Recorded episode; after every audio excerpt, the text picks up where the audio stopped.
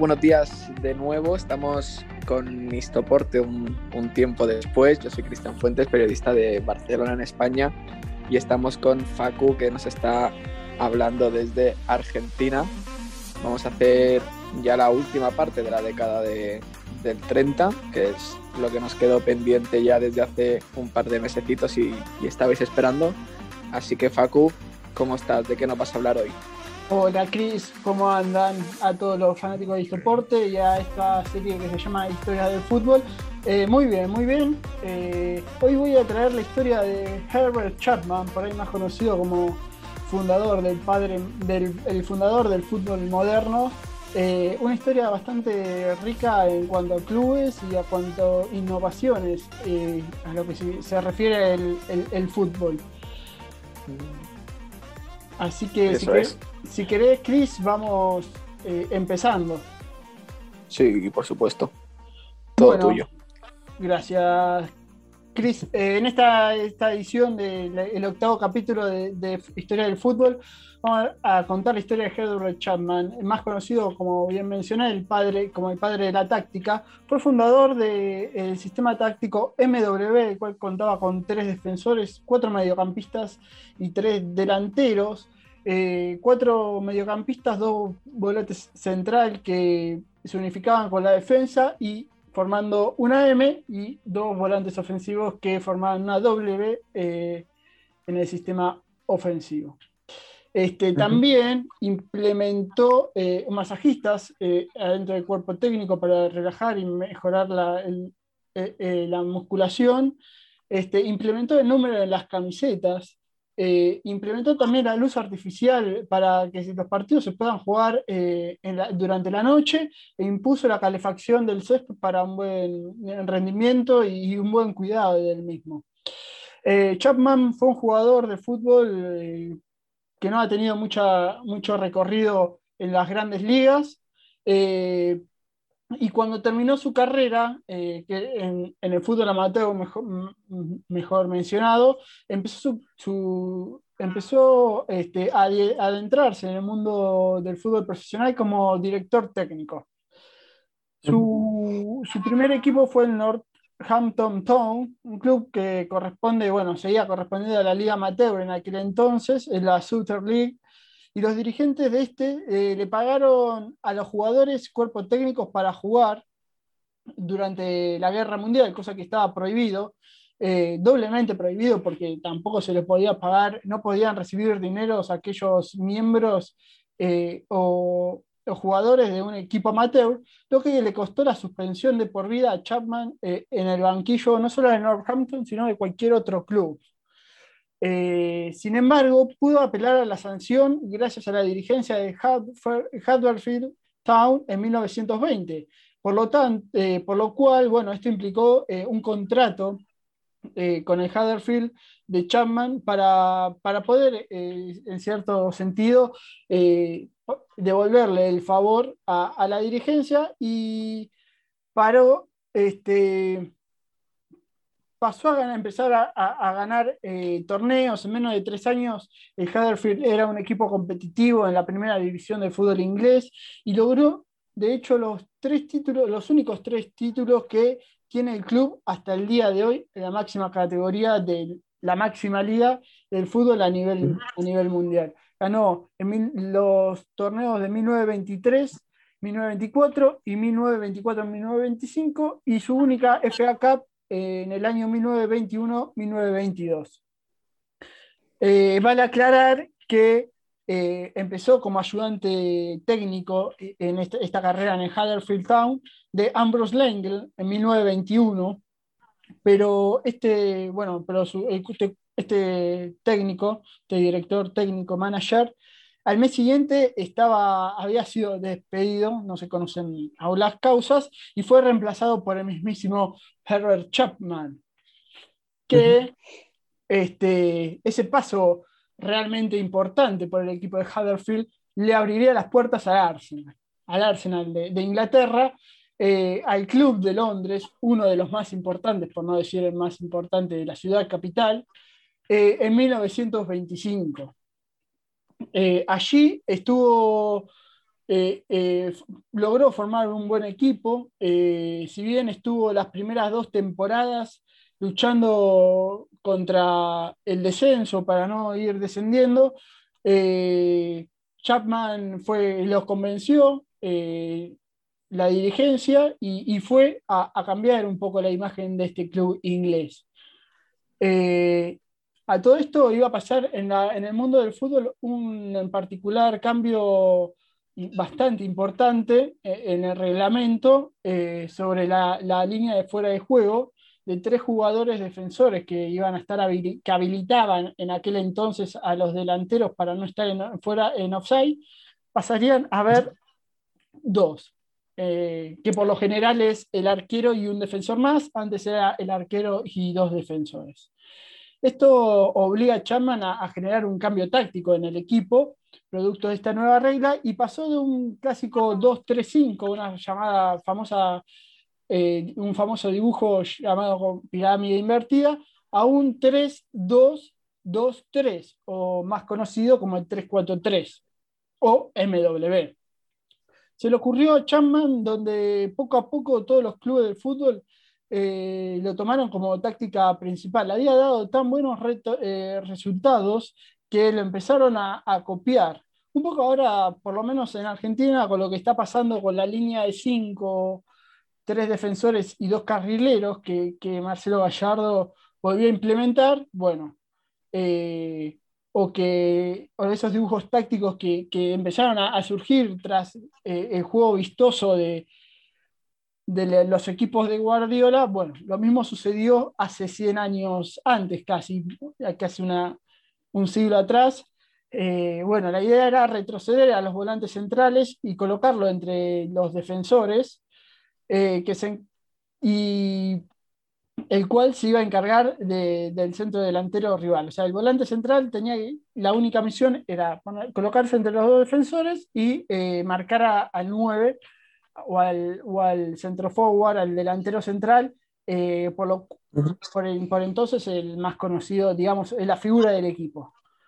Eh, sus tácticas principales de este dibujo era, bueno, jugar eh, al contraataque, tener una fuerte defensa y una velocidad de los extremos que, me permitiría esta, este contraataque por las bandas.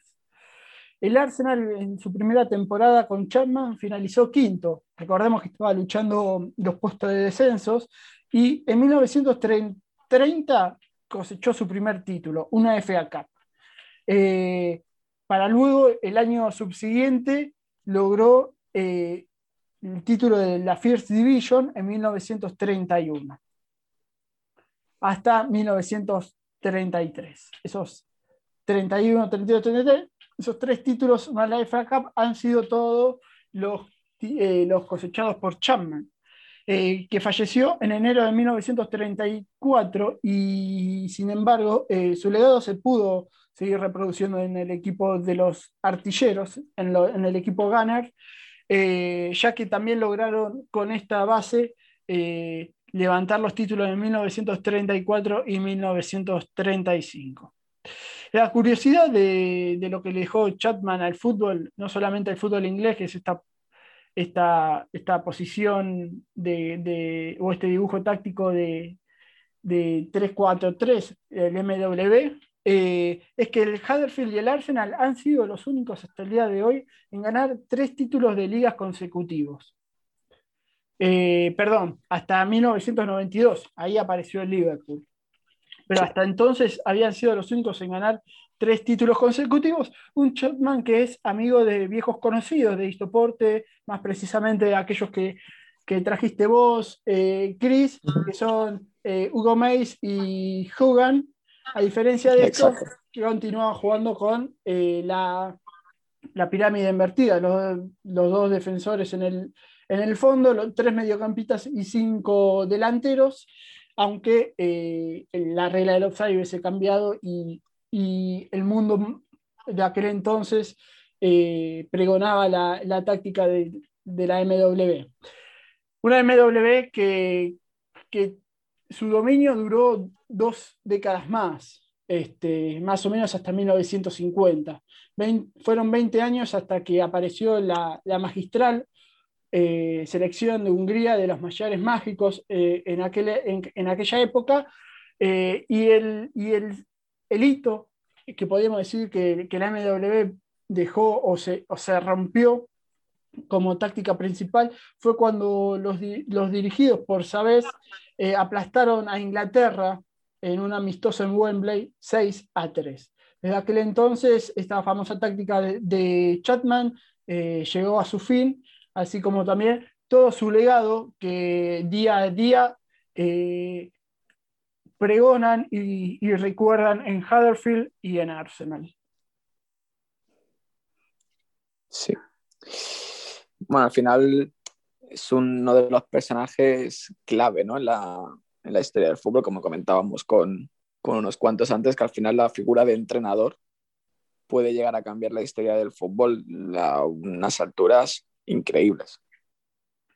Exacto, exacto, Chris, porque como podemos ver, empezó a fijarse en los detalles, en los detalles de los equipos, lo que, la mejor manera de salir de contra, contraatacar, en utilizar la mejor formación de cara al, reglamento, en este caso a partir de la regla de eh, la posición adelantada que cambió, y también en eh, pensar en aquellos detalles que podían mejorar a su equipo, que no fueran exclusivamente futbolísticos, como mencionamos al principio, eh, implementó la calefacción en el césped, implementó la inclusión de un masajista en el cuerpo técnico para sus jugadores, también la luz artificial para que se puedan jugar eh, a, la, a, la, noche y la numeración en las camisetas.